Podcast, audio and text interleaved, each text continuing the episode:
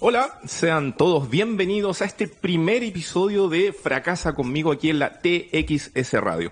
Primer programa radial, audiovisual, de conversación, de discusión, de proyección sobre aprendizaje en las caídas de los negocios. Es súper importante esto porque la mayoría de la gente cree que a lo mejor el emprendimiento como que todos son exitosos. No, hay un aprendizaje, puede haber el saber lo que es caerse, cómo levantarse y cómo rearmarse. Y este programa, damas y caballeros, eh, radio escuchas y videntes de la TXS Radio, es posible gracias a la producción de el OPEM, el Observatorio de Políticas del Emprendimiento, y Wow Factor, Agencia de Comunicación para Emprendedores. Para este primer episodio, yo no lo quiero presentar, quiero que me ayude mi querida amiga Josefa Villarroel, quien está con nosotros. Corre el audio. Alan Er es un emprendedor que se inició en el mundo de los negocios digitales en el 2018 y fundó Manga Corta, un e-commerce innovador de ventas de poleras y accesorios personalizados. Ganador de uno de los fondos más competitivos a nivel nacional e internacional, Startup Chile. Su rápido crecimiento le dio reconocimiento permitiéndole levantar capital para su empresa, que en el 2017 logró facturar más de 340 millones de pesos luego de nueve años de arduo trabajo y enfrentando una serie de problemas y malas decisiones como él mismo reconoce, finalmente en 2018 quebró. Tras dos años de aquel episodio, logró reconstruirse y hoy es capaz de relatar su experiencia de fracaso sin tapujos y de la mano de un gran aprendizaje. Bienvenido, Alan, a Fracasa conmigo, programa creado por el Observatorio de Políticas de Emprendimiento, Wow Factor, agencia de comunicación para los nuevos negocios y TXS Radio. Qué bonito, qué bonito. Bienvenido, Alan Erle, a este primer episodio de Fracasa conmigo. Muchas gracias. Muchas gracias por venir acá. Gracias a la Josefa que está confiando en este programa de radio diferente donde en el fondo queremos precisamente relatarle a la gente cómo se puede aprender del fracaso en los nuevos negocios. Oye, Alan, em, partamos de la base. ¿Cuándo comenzaste a emprender y por qué? Mm, yo partí tipín 2008, sí, por ahí, un poco antes. ¿Y por qué? Bueno, yo solo conocía el camino tradicional, que era eh, ir al colegio, ir a la universidad, trabajar y morirse. Eh, y, y en el 2008 partí emprendiendo sin saber qué era emprender. Yo siempre me gustaban los negocios, hacía clases particulares, siempre me ganaba mis lucas. Eh, mis papás no me daban nunca para salir de vacaciones ni nada, entonces tuve que yo juntar mis propias lucas. Y simplemente partí y un día, para contarla corto, eh, partí vendiendo boleras, empecé a generar ingresos, eh, empecé a viajar ya fuera de Chile. Y el 2009 fue cuando conocí el mundo del emprendimiento. Cuando recién el Centro Bloom nos dijo desayuno de emprendimiento. Ya. Y ahí yo dije, ¿qué es esto? Fui y ahí dije, oh, esto es lo mío, es lo que siempre he hecho, quiero ir para allá. Y ahí como que partí como en serio con, con el tema. Y ahí fundaste Manga Corta. Claro. Y, y- pero eso venía arrastrado de esta de que estabais vendiendo poleras Sí. un buen rato. Sí. Ya. ¿Cómo, ¿Cómo hiciste el, cómo generaste esa idea de industrializar ese proceso que a lo mejor hacía artesanal y pensar de que efectivamente podía ser un negocio? Eh, de hecho, cuando conocí el mundo del emprendimiento, dije, ah, yo estoy vendiendo poleras, qué charcha, donde está Mark Zuckerberg por un lado, Instagram por el otro, eh, yo estoy vendiendo poleras, ¿cachai? Onda, lo, lo encontraba como fome, como charcha, ¿me entendí? Entonces empecé a explorar otras ideas, hasta que al final la gente me decía, oye, si ya vendís poleras, ya tenéis clientes, ya tenéis know-how, eh, sigue con, con el tema. Y yo dije, ok, si sigo con el tema, tengo que cambiar el modelo de negocio a un modelo de negocio distinto para poder diferenciarme del resto y ganarles, ¿cachai? Entonces ahí fue cuando retomé como una idea que intenté hacer como con Google Docs, como un base de datos, y era este tema de atraer a los diseñadores para que subieran diseño a la plataforma y cada vez que sus diseños se vendían, eh, ellos ganaban una comisión y yo me encargaba de lo que es la producción, distribución y atención al cliente. Ah, perfecto. Entonces, el modelo de manga corta era, tú ponías como entre comillas los fierros, la- los materiales, y otros diseñaban, digamos, lo que tenía que ir en ese producto. Exacto. Ya. ¿Y cuánto tiempo duró manga corta? ¿10 años? Diez años. Pero full time, 6 años. Onda, fueron como 4 años eh, estudiando y 6 años ya el día que salí me puse a trabajar full time. La Josefa decía en su audio de introducción de que te ganaste algunos de los eh, premios o beneficios más competitivos de la industria en Chile, como Startup Chile. Eh, ¿Cómo fue que te empezaste a meter, digamos, en precisamente en levantar dinero de otros para poder hacer crecer el negocio? ¿Tuviste que averiguar? ¿Alguien te dijo? Bueno, en esa época había muy poco contenido de emprendimiento en Chile. Habían pocos eventos, habían pocas charlas, pero todas las que habían yo iba. Contextualización, ¿qué año? 2009, 2010, ¿cachai? Estaba recién todo empezando a, a, florecer. Ok. Entonces yo fui, yo estaba tan enamorado del tema que fui absolutamente todas las charlas, iba solo, terminaba a las 9 de la noche, me da lo mismo. Eh, típico que uno quiere ir con alguien, y acompaña, a mí me da lo mismo. Invitaba gente, no querían ir, iba yo. y en esas salió uno que fue eh, el happy hour de emprendimiento de Startup Chile. Y ahí fui, y fui, fue el primer evento que hizo Startup Chile fuera de, o sea, como cuando están recién empezando. Y yo fui. Y ahí conocí Startup Chile y dije, ya, yo quiero postular, pero mi cuestión no va a quedar, ni nada. Y un amigo que se ganó la ronda 2, me dijo, postula, postula, te lo ganáis fijo, ¿cachai? Hazla, rómpela.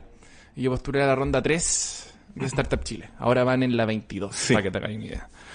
Y, mm, y nada, le di con todo nomás. Pues. Y ahí, por ejemplo, el, ahí te ayudaban en el fondo a hacer de tu negocio más estable, a poder saber cómo poder hacerlo crecer, cómo... En esa época básicamente te pasaban 20 millones de pesos y gastarlos donde queráis. ya. ¿Cachai? Algunas mentorías, algunos talleres, pero estaban recién como armándose en cuál era la propuesta de valor de esta como aceleradora que armó el gobierno. ¿cachai? ¿Y tú en qué ocupaste esos 20 millones? Eh, desarrollo de la plataforma. Ya. La plataforma digital, digamos, la por donde se podía Claro, yo necesitaba algo que no fuera... La primera plataforma era malísima, ¿cachai? Eh, pero vendía, entonces se validó un poco el negocio y ya la segunda fue ya hagamos una cuestión que sí se puedan subir diseños, que sí acepte la cuestión y, que se puedan vender en un carrito con todo el tema. En algún minuto yo escuché decir por ahí de que Alan L era como el niño símbolo de Corfo y de Cercotec. Te ganaste este fondo de Startup Chile y después cómo seguiste avanzando el desarrollo de Manga. Me, gané el Cercotec y el Startup Chile al mismo tiempo. Ah, wow. ¿Cachai? Y y a los de Cercotec les gustó tanto como el modelo de negocio y que fuera digital en esa época. Parece que Cercotec era mucho, no sé, panadería, no sé, pues costureras, cosas así. Les faltaba como negocios que fueran como tienda online con modelo de negocio un poquito más innovador y todo. Y me acuerdo que me invitaron como mm, un año después de ganármelo a hablar al frente de todos los nuevos de Cercotec y contar como la experiencia y todo. Entonces, como que siempre me vieron como el de Cercotec, porque primero me gané el Cercotec, que se ganó también un Startup Chile. Y eso era algo como único dentro del ecosistema Cercotec. Entonces, siempre me tenían como niño símbolo la cuestión. Sí, de hecho, yo me acuerdo de haber visto gigantografías de Alan Eso me contaron, yo nunca supe, pero hasta que los mismos de Cercotec vinieron y me dijeron, mira, aquí hay un cuadro tuyo que estuvo como por seis años en el pasillo principal de Cercotec. Oye, y ese Ok, te ganaste esos dos fondos y todo eso se fue a autoinversión del negocio, todo en mejorar la plataforma, no sé, infraestructura, máquinas. Nada de máquinas. Cercotec sí. Cercotec puede invertir en máquinas. Startup Chile no. Puedes comprar tu computador, pero lo único que te pagan es la depreciación de los seis meses que lo usáis. Entonces, nada, es como 50 mil pesos. Entonces, Cercotec es dirigido para em, también eh, fierro, activo fijo. Oye, el, en, ese proceso había, había una guía, había algo que te fuera preparando para lo que tenías que enfrentar más adelante, o precisamente por los años de lo que estamos hablando, que tú dices que había poco contenido, más bien iba ahí saltando vallas. O sea, yo fui como, mi generación fue como la segunda camada de emprendedores en Chile. La primera, eh, un Daily, un Welcu, como, como que es, esa generación, ¿cachai? Una clan descuento, Nidish, todo, ese tipo de cosas fueron como los primeros. Y ellos fueron como los vanguardistas. Pues la segunda fue la mía, la cuando empezó Startup Chile. Ahí es cuando recién empezaron a haber fondos dirigidos para startups y gallos que se están arriesgando, sin modelo de negocio o Excel gigantes que pedía Corfo. Entonces no había mucho. Entonces éramos todos como creciendo y probando y equivocándonos en, a medida que avanzando el tiempo. Oye, ¿y el, en cuánto tiempo lograste hacer crecer manga corta hasta llegar a un punto que tú dijiste, wow, cumplí una primera etapa? Em, dos, años y medio, una cosa así. Sí. ¿Te volviste a ganar otro fondo después de esos dos originales? Después levanté capital. Ya. Levanté capital por Brota. Ah, muy bien. Em, Para que no sepan, por si acaso, Brota es un eh, crowdfunding nacional que, bueno, ya, debe existir hace unos 10, 10, 12 años, que se dedica precisamente a levantar inversión de otras personas que quieren participar de nuevos negocios para que estos crezcan y ellos tienen una cierta participación. Claro, pero la gracia es que uno puede poner desde las 100 lucas hasta lo que uno quiera y lo que uno invierte lo recibe en porcentaje la empresa. Perfecto. ¿Cuánto levantaste por Brota? 84 millones. 84 millones, más los 20 de Startup Chile, más no sé cuánto, ya, ya llevamos como 100. Ya llevamos como 100. Ya. Eh, lo curioso fue que levanté 84 millones en 24 horas. Lo posteé en Facebook y se viralizó y llegó un inversionista grande que puso 30 millones y ahí ya como que cumplí eh, un gran porcentaje de la meta y mucha gente dijo, oh, oh my god, era como en una hora, manga corta, ya cumplió el 50% de la meta. Eh, y todo el mundo de caliente, yo creo. Manga corta era porque, lo de moda. porque es verdad, porque hay gente que me decía, Alan, ¿dónde invierto? Me metí a tu página y no sé dónde invertir. Y yo dije, locos por brota, ¿cachai? Ya. No habéis visto ni el Excel, ni lo único que viste fue el video, es que hicimos un video muy, muy, muy bueno. Yo generalmente cuando me lanzo a levantar capital o algo así, lo pongo todo. Entonces el video hicimos un guion, lo iteramos, lo practicamos, las tomas, todo el tema, hicimos un video muy bueno. Y, y ese video logró que se levantara tanto capital en tan poco tiempo. Ya. ¿cachai? Y, y con esa con ese dinero ya, ese, ese segundo levantamiento de dinero, ahí ya en el fondo entraste como en una fase más estable de manga corta. Ahí ya como consolidaste la fundación. Ahí empezó la locura. bueno. ¿Qué significa eso? No sé, miles de pedidos. ¿Qué, es la locura para tu tipo de negocio? Eh, ahí es cuando empezó a crecer ya fuerte. Entonces, imagínate, eh, no sé, 2012 y ganamos 20 millones, 2013 fueron 80, 2014 fueron, no, no me acuerdo, pero la cuestión es que eh, facturamos el doble año tras año. ¿Cachai? Y ya cuando ya facturáis 100 millones y al año siguiente ya son 200 millones, ya es el doble del doble del doble. Entonces, todo empieza a salirse un poco control, ¿cachai? Lo que es la producción, la gente, tiene que llegar más gente, tiene que crecer, hay, hay, hay, hay procesos que ya no podí llevar, no podí monitorear simplemente mirando, sino que ya necesitáis software, entonces instalar un nuevo software en algo que ya están dando es difícil, entonces te demoráis tiempo, te desenfocáis, entonces llega la plata y tú decís, oye, tengo mucha plata, ¿cachai? Contratemos otro desarrollador, después ese desarrollador es malo y te echaste seis palos en una persona, pero seis palos ya es casi el 10% de, lo que invertiste, ¿cachai? Solo te quedan... Entonces, em, ¿Y, y, y, y cómo fuiste? O sea, porque partiste solo. ¿O, o era un no, equipo de- tenía... Mira, es, raro porque yo era solo, ¿Ya? pero tenía un socio que era el CTO, ¿Ya? que él desarrollaba, pero solo se encargaba de desarrollar. O sea, teníamos algunas algunas decisiones estratégicas juntos, pero el que llevaba el día a día era yo. ¿Cachai? Y el que monitoreaba todo era yo. Entonces no había nadie que me pudiera acompañar diciendo, oye Alan, ¿qué onda este número? ¿Cachai? Mira cuánto estamos gastando, cómo van las cuentas, ¿cachai? Como, a mí me faltó mucho como la mano de la parte financiera. Eso- yo, era mucho vender, crecer, el Ya. equipo, la plataforma, todo, pero la parte financiera es donde ya empecé a ver después de levantar capital que se empezó a perder un poco. No, el control, estaban todos los números, pero no teníais como indicadores que, que, que te dijeran dónde estáis. Ya. Vamos, vamos a ahondar eso en el segundo Ya. bloque, digamos, donde vamos a, concentrarnos en qué pasó con la operación. Ya. Pa- para tratar de cerrar ahora, digamos, entonces, fuiste aumentando exponencialmente todos los años. ¿En qué momento dijiste, llegamos a un punto donde en el fondo, no sé, el- el- el- este emprendimiento dejó de ser lo que era originalmente, o ya somos una empresa como tal? No sé, año 5, año 6. Como a los cuatro años, 2016, ¿ya?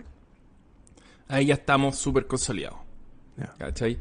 Em, más o menos eso es lo que me estáis preguntando. Sí, sí. como, Y- en ese año más o menos fue ya que estamos más consolidados, ya teníamos como bien puesto el norte. ¿cachai? Lanzamos como nueva plataforma, aumentó la tasa de conversión del sitio, llegamos a tener más de 20.000 diseños arriba. ¿Cu- Em, cu- ¿Cuánto fue, te acordáis, no sé, la mayor cantidad de compra en un mes que lograste? Eh, fue diciembre de 2017, vendimos como 60 millones de pesos en poleras. Ya. Caleta polera. Caleta polera. Una locura. Esa, esa Navidad, que fue diciembre, que era Navidad, fue, fue tan loco que no pudimos entregar todos los pedidos a tiempo. Y nunca Wow. nos había pasado esa cuestión. Fue una locura. así. Y cuando llegaste a esa estabilización, después, o sea, con poleras y diseños de otras personas, después empezaste a agregar otras cosas más a la empresa. Nuevos productos, pero siempre con el mismo foco. Ya. Siempre Lo- brandear o ponerle una imagen a algo. Sí, al final de, de todo el recorrido compré maquinaria pesada, Ya. automatizada, una locura, me eché como 45 millones en, en maquinaria para llegar al Centennial. Yo quería hacer una fábrica de poleras, ¿cachai? Y para poder ser una fábrica de poleras necesitaba tener estas máquinas de serigrafía automatizada con microcalce, ¿cachai? Eh, y sacáis una polera cada tres segundos, era increíble. Y estamos en este primer episodio de Fracasa conmigo en TXS Radio, programa que es producido por el OPEM, el Observatorio de Políticas del Emprendimiento, y Wow Factor, Agencia de Comunicación para los Nuevos Negocios. Hoy estamos con Anan Earl, estamos revisando su caso, su aprendizaje que corrió por parte de Manga Corta. Antes de continuar conversando con Alan, que está aquí a mi lado izquierdo, al lado derecho de vuestra pantalla probablemente, eh, vamos a contar de un super concurso que tiene la TXS durante este mes de febrero. No lo va a creer. Tenemos para regalar, vengo a, vengo a regalar, el, el teléfono inteligente de Motorola, el Moto E6 Play. Usted lo puede ver en pantalla, así que está viendo esto audiovisualmente. Y si no, puede escuchar mi hermosa presentación. Este teléfono está disponible para eh, regalo para algún eh, orgulloso ganador que va a ser premiado el día 28, viernes 28 de febrero de este año. Pero junto con ese teléfono también tenemos para regalar algunas cositas que nos trajo los amigos de Penguin Random House, grupo editorial. Y primero está este libro de Jürgen Klarik, que dice Pobre Rico Millonario, basada en la obra de Jürgen Klarik. Si usted dice por qué es importante leer esto, porque tiene que ver con los nuevos negocios, precisamente lo que estamos hablando del aprendizaje del emprendedor. Tenemos algo que no tiene mucho que ver con esto, pero que es muy bonito. Es de Ángeles Quinteros y Ángeles Vargas, Las Ángeles. Se llama Fiesta, cómo se celebra en América. Si a usted le interesa saber cómo se celebran los latinoamericanos, probablemente esto le va a servir. Ahí tiene un gatito en la portada.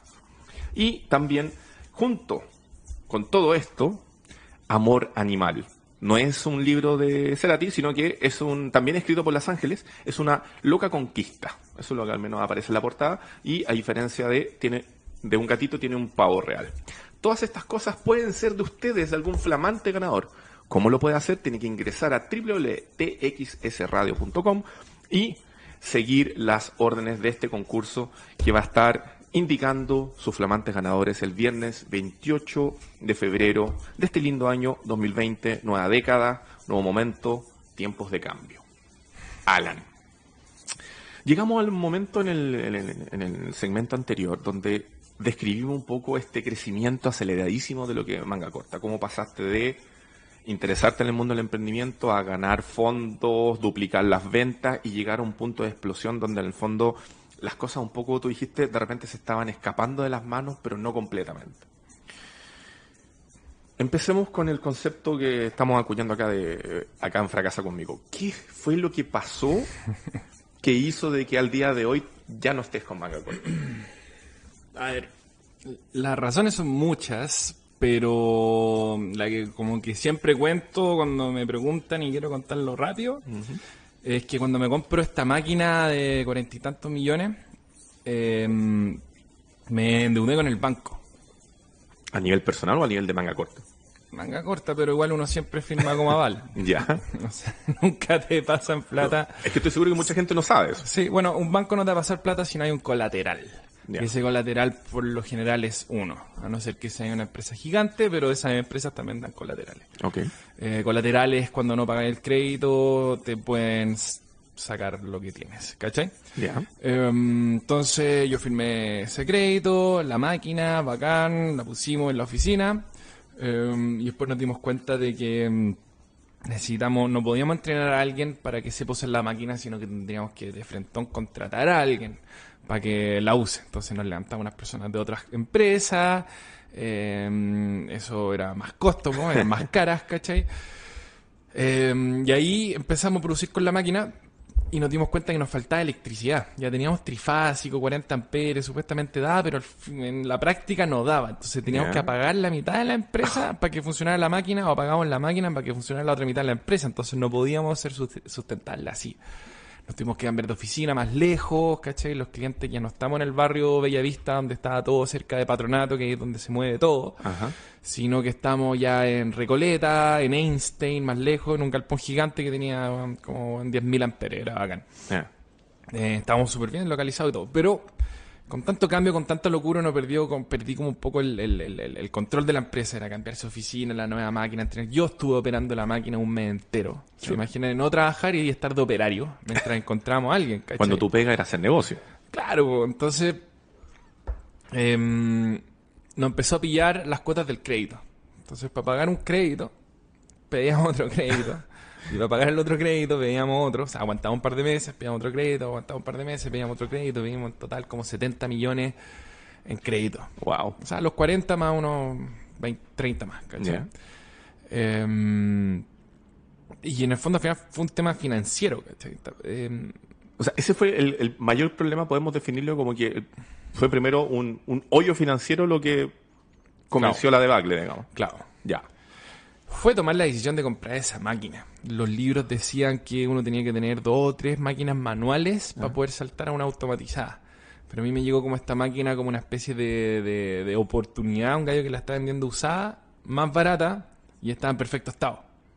Entonces me interesé mucho en no perder esa oportunidad de pasar ya así de lleno al siguiente nivel. Pero la pregunta que sale ¿era necesario o fue un gustito? eh, no, no era necesario. Ya. Te podría haber aguantado con lo que tenías. Todo el rato. Ya. Aprendizaje uno, digamos.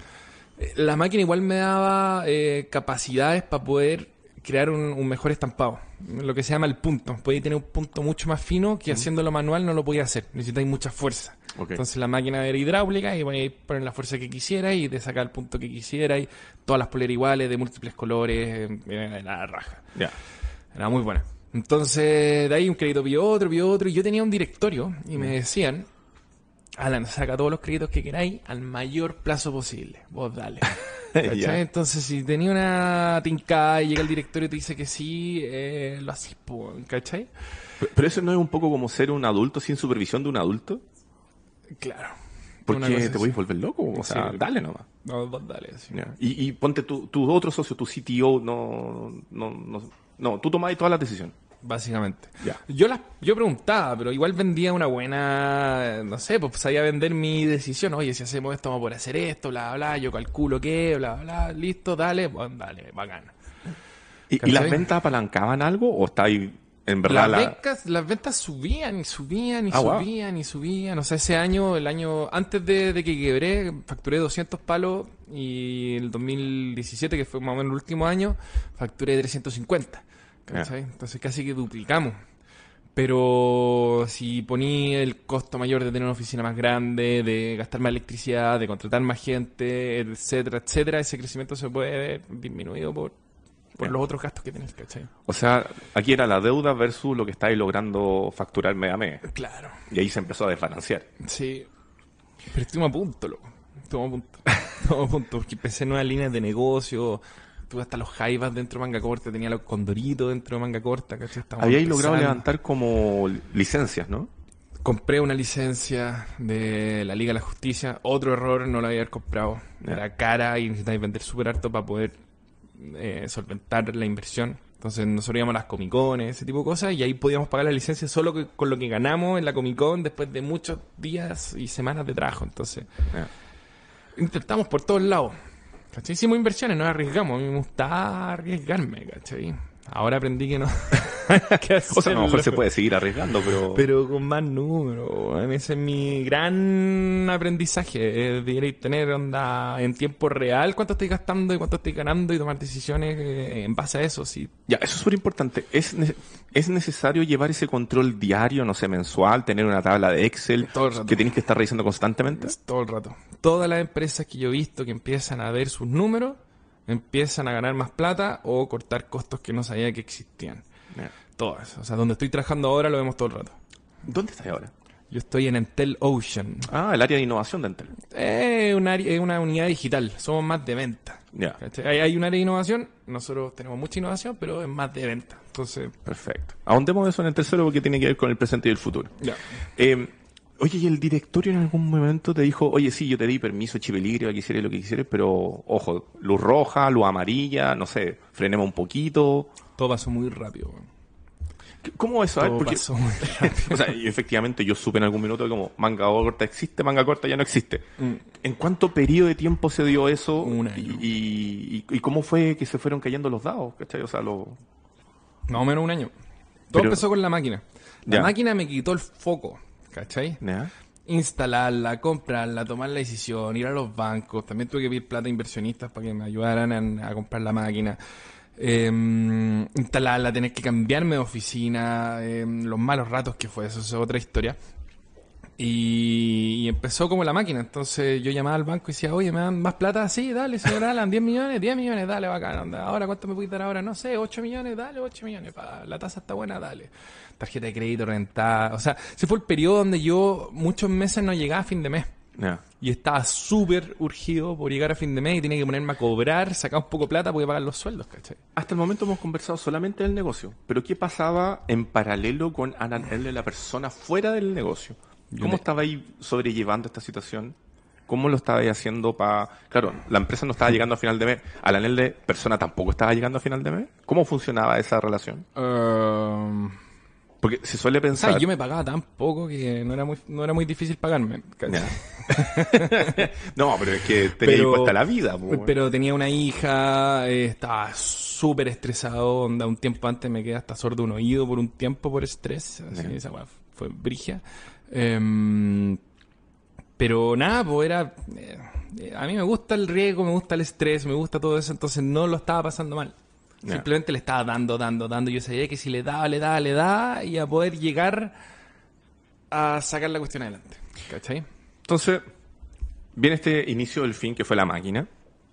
¿En qué momento dijiste, chuta, no, esto no prendió, se fue a la B? ¿En, qué, Em, en qué momento dijiste, chuta, de verdad, esto está en súper peligro mi proyecto? Em, no lo dije yo. Te lo dijeron. Me lo dijeron. Llegó mi papá, empezó a cachar el mote y dijo, Alan, voy a meterme en tus finanzas. Yo debía haber metido a mi papá en la empresa hace 28 mil años, que me viera las finanzas, ¿cachai? Entonces llegó, bajó todos los estados de resultados, todas las cuentas, te hizo millones de Excel y todo, y después me dijo, Alan, debí 100 millones, Ya. 70 al banco y 30 proveedores. Em, tenéis dos posibilidades. O duplicáis las ventas de nuevo, eso significa de medio millón de dólares a un millón de dólares Ya. al año en poleras, que son muchas poleras, la operación es difícil. Em, o quebramos. Y así, "Oh", y, y mi señora diciéndome como, quiebra. ¿En Quiebra, serio? onda, Chao, empléate. Tenía una hija, aparte de nuevo, ya le diste, ¿cachai? Le has dado, dado, dado, te sigues pagando un sueldo pésimo. Em, es hora, bueno, es hora, ¿cachai? Y mis Ya. papás también opinaban lo mismo. Y yo decía, loco, facturar el doble de nuevo.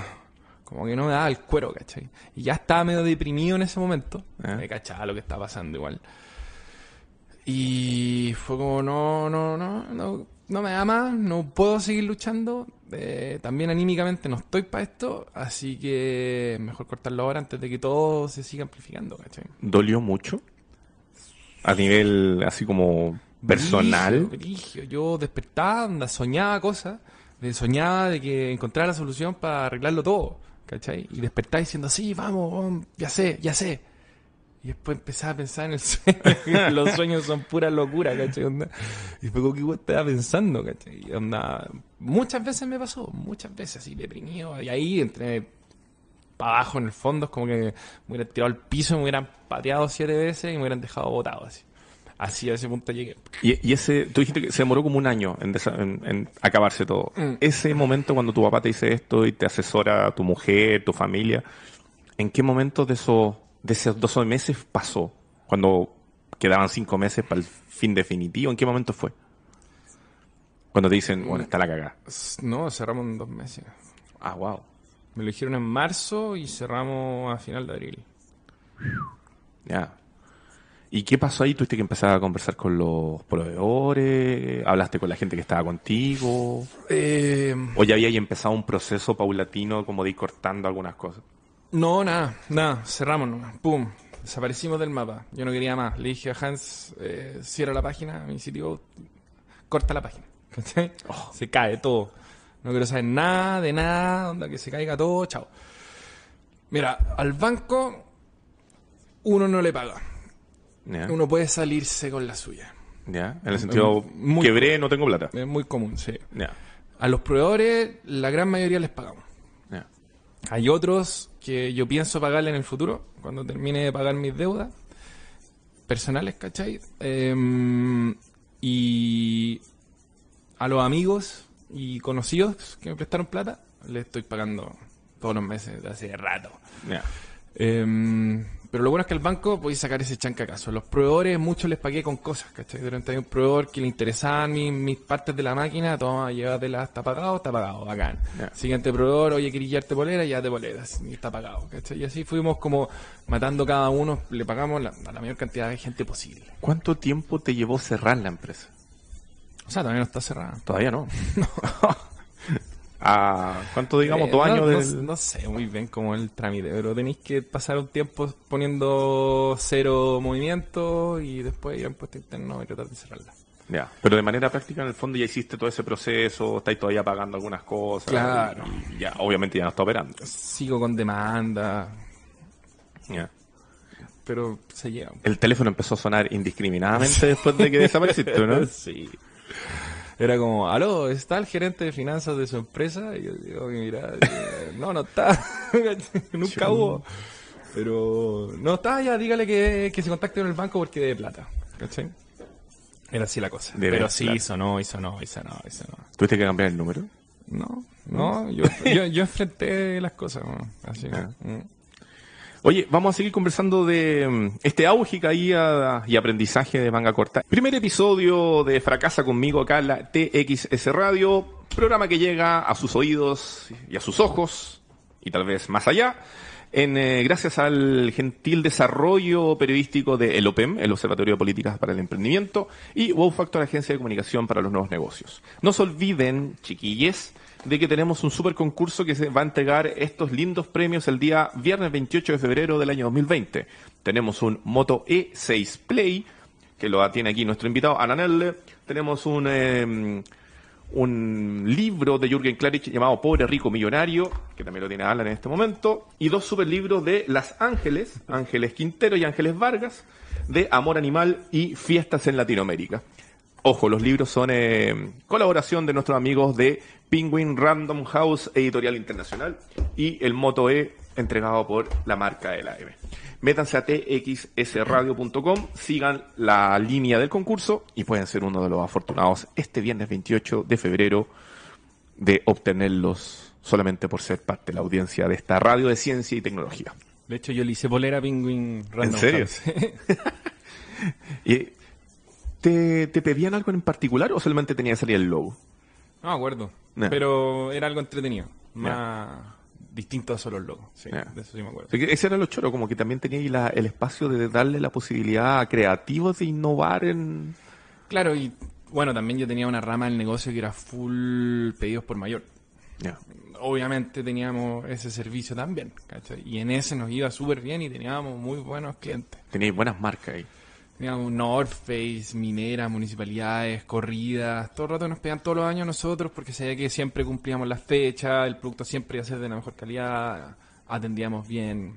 Ah, qué bacán. Esa polera la hice yo. Sí. Así. Sí, todavía veo poleras mías en la calle, todavía tengo amigos que siguen usando las poleras que pidieron hace cinco años y siguen perfecto. Qué buena. Era, era un buen producto.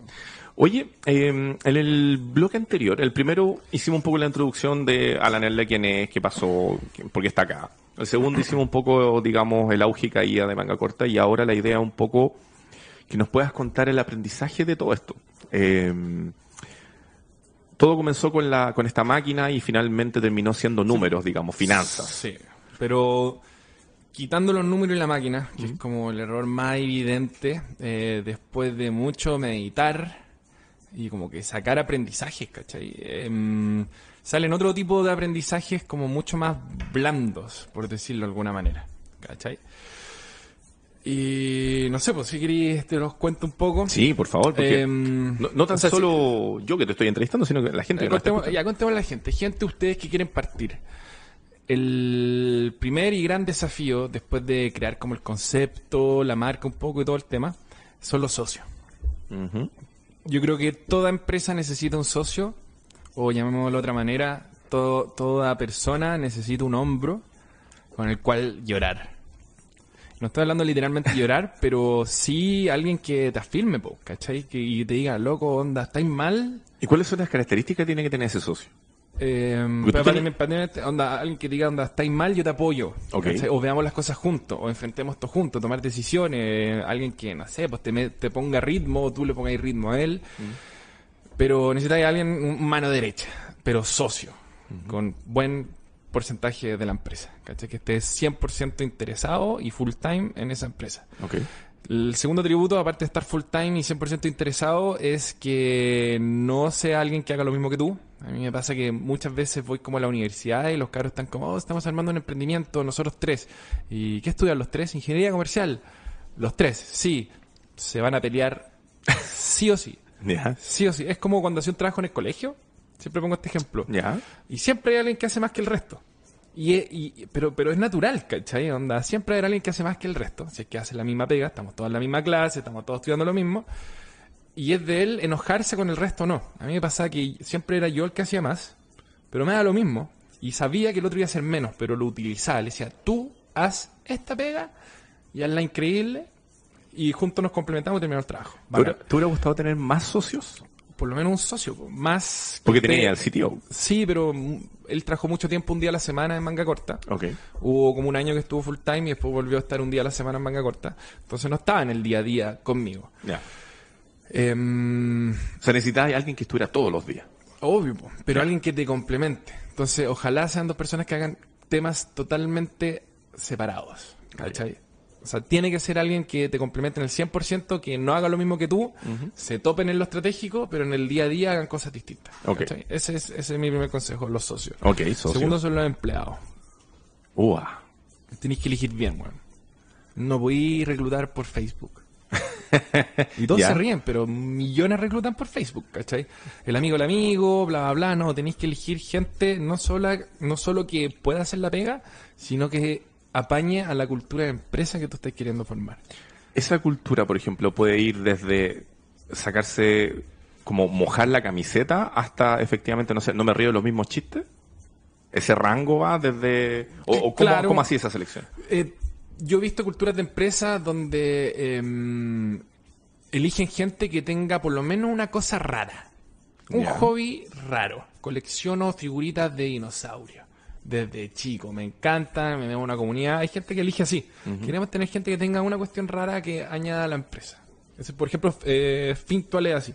No tiene alguien que coleccione dinosaurios, pero se, se- se fijan en ese tipo de perfiles y los buscan. Eh, ¿Qué otro tipo de culturas de empresa? No sé, por lo que tú estés tratando de formar. Entonces no pudís contratar a un gallo medio anárquico, ¿cachai? Si es que tú no eres anárquico en tu hacer, ¿cachai? Eh, se pueden ver esas cosas. Entonces por eso hay herramientas de selección eh, para poder elegir gente y ojalá que esa herramienta busquen gente que haga calce con tu empresa. ¿Tú te caíste en alguna selección de personal? Varias, Ya. varias, ¿cachai? Duran tres meses, renuncian o duran un año y querés puro echarlos, ¿cachai? Em, pero tuvo, tuve grandes aciertos, ¿cachai? Y, y fueron en su mayoría mujeres, hubieron hombres, grandes aciertos en hombres, pero lo- la- las que más se camiseteaban por la empresa fueron mujeres. Y una de ellas fue ex emprendedora. Y ahí yo cuando vi que había emprendido antes, dije, "Weón, démosle, pa", y fue de la más camiseteada, pasó por todos los cargos, onda, Son- increíble, ¿cachai? ¿Son buenos empleados los emprendedores? increíbles, pues, ¿cachai? Porque la han sudado y saben que pueden hacer mucho con poco. Los otros siguen siguen instrucciones, ¿cachai? Onda, pero lo- los, emprendedores ven un poco más allá, son despiertos, saben que si pudieron emprender, pueden hacer cualquier cosa. Entonces esta acá dijo, Alan, yo quiero ser vendedora. Quiero ganar más lucas, quiero ser vendedora. Y ella, era diseñadora. Y dije, bueno, te perder en el, ámbito del diseño. Y me dijo, bueno, apuesto que puedo vender mejor que todos estos weones. Y la puse y vendía como loca, ¿cachai? Y estaba ahí, de repente se queda hasta tarde, terminando los mails, le ponía, ¿cachai? Eh, esa es otra cosa. Si tú armas un buen equipo, vas a tener un, un, un, momentum increíble, ¿cachai? Que va a hacer que la empresa le dé, le dé, le dé y siga creciendo, creciendo, Y si tenías un buen equipo, tú te dedicas a hacer la pega que tenías que hacer. Exacto, y no tenéis que estar todo el rato viendo qué están haciendo.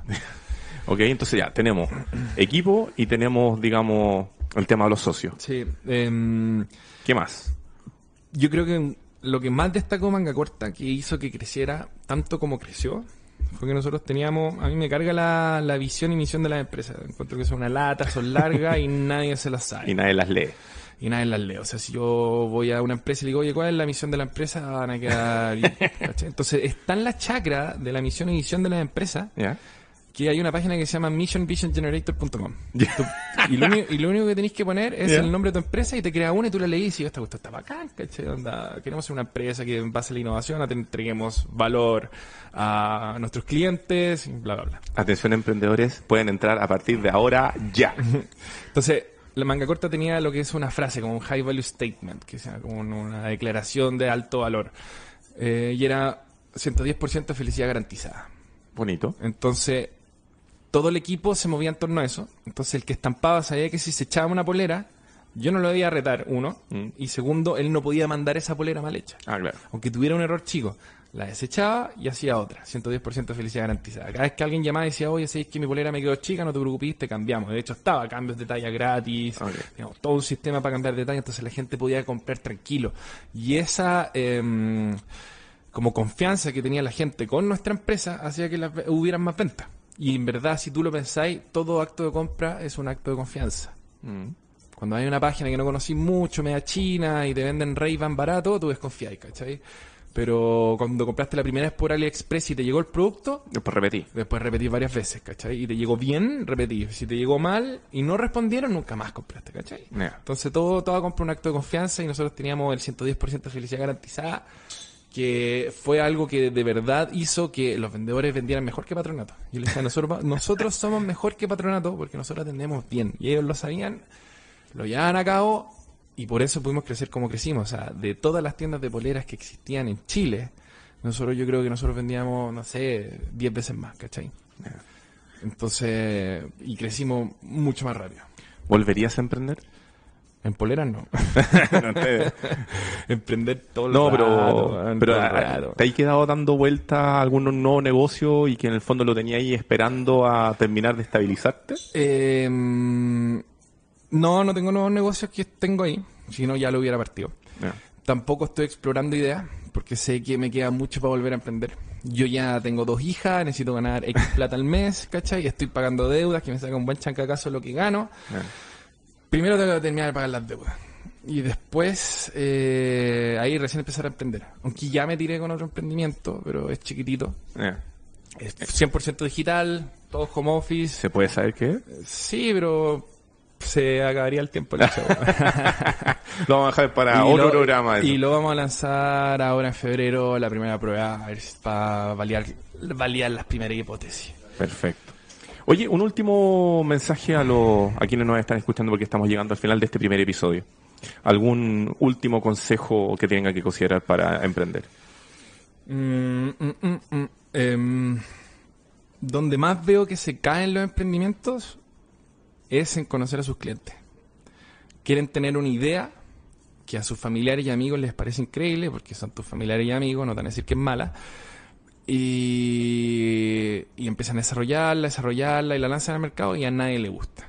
Entonces la primera validación es decir un supuesto, una hipótesis, ir a validarla al mercado hablar con tus clientes, hablar y empezar a tener estas necesidades. Y de repente uno puede tomarse, no sé, un año validando de verdad el modelo de negocio y cómo vaya a ganar plata, pero es mucho mejor eso y no gastar plata que gastar plata y después darte cuenta que tenés que cambiar la plataforma entera porque el- la, la micro va para otro lado.